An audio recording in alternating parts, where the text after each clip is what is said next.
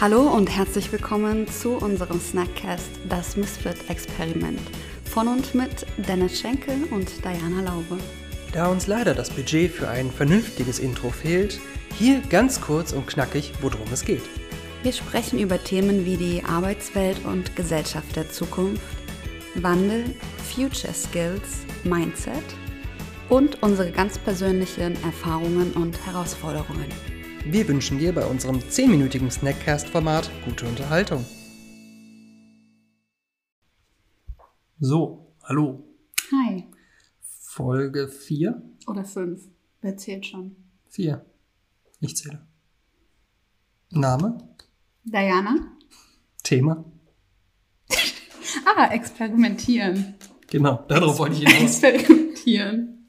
Ich bin Dennis. Hi, Dennis. Schön, dass du da bist. Wir haben ein Experiment hier. Das Misfits-Experiment. Misfit-Experiment? Misfits-Experiment? Misfit, Exper Misfit Exper Experiment. Experiment. Experiment. Exper Ja. Also das wir experimentieren. noch. Ja, wir experimentieren damit noch. Okay. Ja. Experimentieren. Was ist das Erste, das dir einfällt, wenn du daran denkst, zu experimentieren? Leben. Echt? Nein, eigentlich, mh, weil ich Chemie-LK in der Schule hatte, eigentlich im Labor stehen und irgendwelchen Kram ineinander kippen und gucken, was passiert. Uh, das ist ja interessant. Habt ihr das nach einem bestimmten Plan gemacht? Wahrscheinlich schon, ne? sonst. Boom! Äh, ja, natürlich, aber also das ist so dieses klassische Bild, was ich halt im, ne, also im Labor, und man kippt irgendwas zusammen und dann knallt es und dann, ja. Ähm, aber ansonsten, ja, Experiment leben. Ich habe irgendwie für mich diese, diese Sache, also diese, dieser Zusammenhang ist irgendwie Interessant. geprägt bei mir, ja. Du kannst aber nicht näher sagen, wieso. Weil ich jetzt zehn Minuten starte. So. Hm. Ähm, weil ähm, ich glaube, dass, also was heißt, ich glaube, ich weiß, dass wir alle überhaupt keine Ahnung von dem haben, was wir hier tun Mhm. im Leben. Ja, also keiner von uns hat sein Leben schon mal gelebt, keiner hat überhaupt schon mal ein Leben gelebt und deswegen ist eigentlich jeder Tag für uns etwas Neues und ein Experiment. Also wir, wir gehen mit Hypothesen in jeden Tag Mhm. und sehen am Ende des Tages, ob diese Hypothesen zutreffen oder nicht. Nur, dass es viele nicht zugeben. Oder sich dessen vielleicht auch nicht bewusst sind. Ich glaube, sie sind sich dessen nicht bewusst. Ähm, ich glaube, dass wir als Menschen irgendwann oder relativ schnell an den Punkt kommen, wo wir glauben, dass wir in etwas Experten sind, äh, weil wir halt etwas Ähnliches schon relativ häufig gemacht haben. Also beispielsweise, ich gehe äh, zehn Jahre lang zur Schule und äh, nach zwei Jahren zur Schule bin ich halt ein Schulexperte. Also Mhm. weil ich halt dann äh, gewohnt bin, zur Schule zu gehen. Ich kenne die Abläufe zum Großteil. Es muss schon etwas sehr Unvorhergesehenes passieren, dass ich äh, nicht mehr Meister dieses Experiments im Zweifel bin. Mhm. Ähm, aber es ist halt trotzdem, jeder Tag ist immer noch was Neues. Ähm, also ich glaube, wir sind uns dessen nicht bewusst, dass wir, oder ich sag mal, Menschen im Allgemeinen sind sich nicht, häufig nicht bewusst, dass eigentlich sie keine Ahnung haben von dem, was sie tun. Mhm. Und gleichzeitig, ähm, ich meine, was, was ja das Ganze bestätigt hat, ist ja in gewisser Weise, wir hatten ja letzte Woche ein Event, vorletzte Woche ein Event von Digital Misfits zu dem Thema Komfortzone. Mhm. Und da hat sich auch herausgestellt, dass die Leute eigentlich, also die, die dort waren, eigentlich permanent aus der eigenen Komfortzone rausgehen und ähm, sich selber unsicher sind, was sie da tun und eigentlich überhaupt keine Ahnung haben, meistens von dem oder relativ wenig Ahnung haben von dem, was auf sie zukommt. Und ich fand das geil, tatsächlich, dass in dem Circle ähm, auch so offen darüber gesprochen ist. Wurde egal. Maja. Hi. Podcast. Du musst so ruhig sein. Gefällt dir nicht, ne? Ja. Ja, deswegen Mich Leute. kribbelt in der Nase. Okay. Ähm, dass sie so offen waren und so offen darüber gesprochen haben, egal ob es jetzt die Führungskraft war oder jemand, der irgendwie am Anfang seiner Karriere steht, dass es am Ende des Tages, das fand ich so genial, dass es jedem so geht, dass wenn er neue Dinge ausprobiert, neue Dinge ausprobiert und sich in dem Rahmen vielleicht auch unwohl fühlt, dass da gewisse Gefühle und Körpersignale und so weiter einfach dazugehören und dass es jedem so geht, egal wie alt man ist. Das fand ich großartig. Mhm. Dass so dieser Raum geöffnet wurde, um mal genau darüber zu sprechen, weil also gerade im beruflichen Kontext spricht da ja auch niemand drüber. Also wer würde denn sagen, irgendwie von deinen Kolleginnen oder Kollegen oder Vorgesetzten, boah, ich habe gerade überhaupt gar keine Ahnung, was ich hier tue, probieren wir es. Ne? Ich hoffe, das wird so. Müsste es vielleicht kommunikativ ein bisschen anders aufwerten. Ja, aber ich ähm, meine, äh, wenn wir es ehrlich sagen, ist es ja so. Ja, Wir total. haben halt überhaupt keine Ahnung. Auch die Führungskraft total. könnte halt sagen, ich habe eigentlich überhaupt keine Ahnung, was ich hier tue, aber wir probieren es halt. Ja.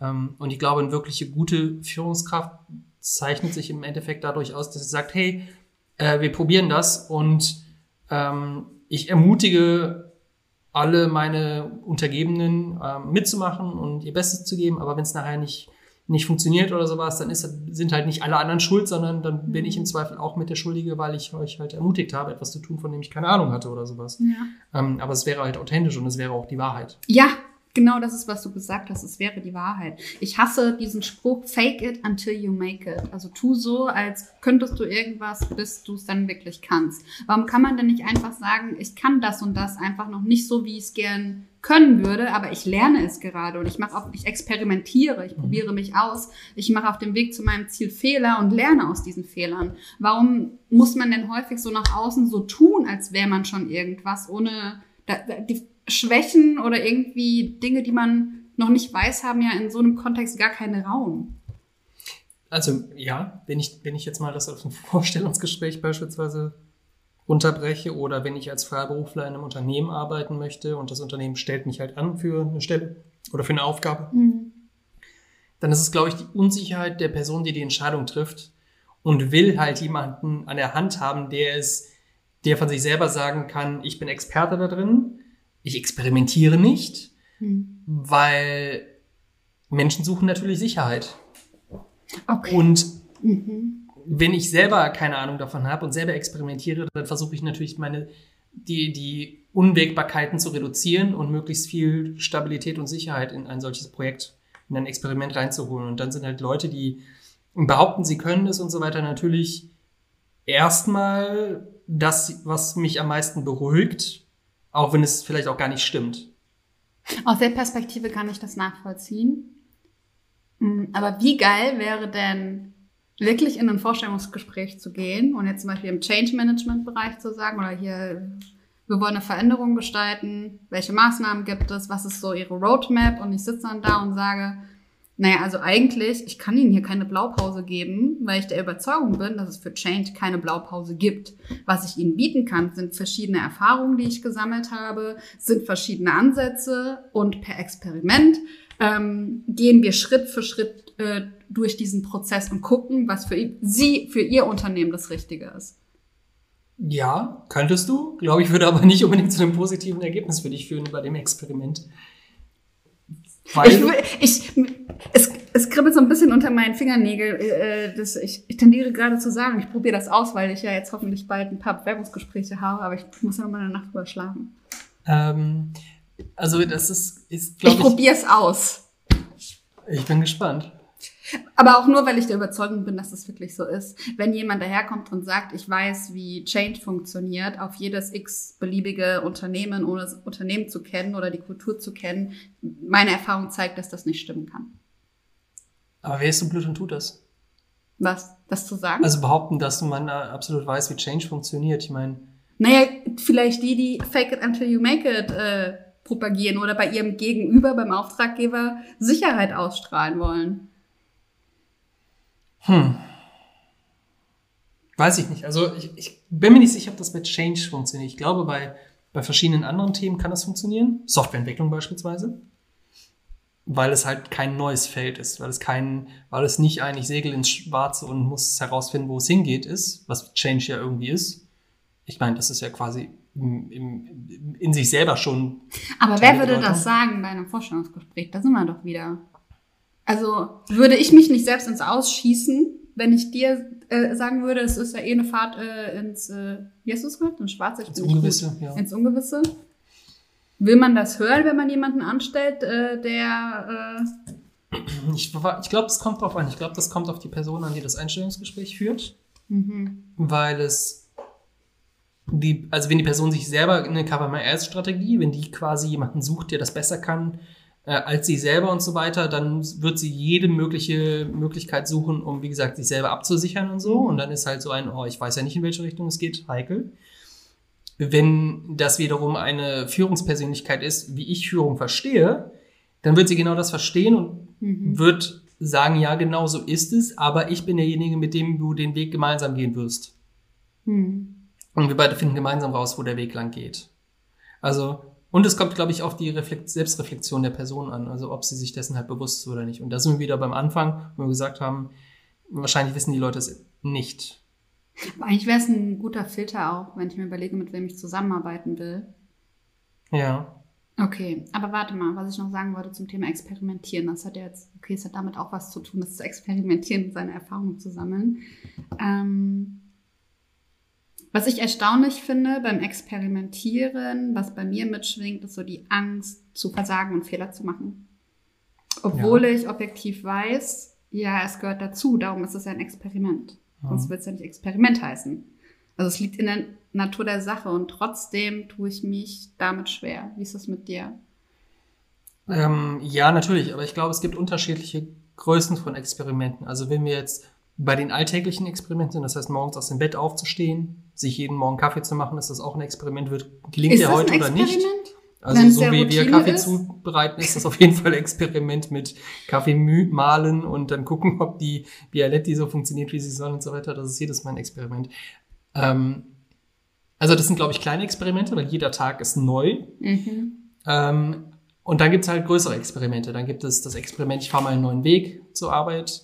Dann gibt es das Experiment, ich kaufe einem neuen Laden ein. Dann gibt es das Experiment, ich, kauf, ich koche mal ein neues Gericht. Und dann gibt's wiederum größere Experimente. Ich äh, fange ein neues Hobby an oder ich tue etwas, was ich vorher noch nicht getan habe. Ähm, und dann gibt's halt irgendwann die größeren Experimente. Ich fange einen neuen Job an. Ich gehe in eine neue Beziehung ein. Ich beende eine Beziehung. Es gibt das Experiment, ich ziehe um in ein neues Haus. Ich kaufe ein Haus. Das ist ein riesiges Experiment. Ich bekomme Kinder. Ähm, oder eben solche Lebensentscheidungen, die dann eben die größeren Experimente sind. Und ich denke, je größer das Experiment, umso mehr Ehrfurcht und Angst hat man natürlich zu scheitern. Weil das Risiko größer ist, dass man eingeht. Genau. Oder dass also der Weg nach unten, nach vermeintlich unten Genau. größer ist. Länger. Hm, interessant. Das war's. Ciao. Tschüss.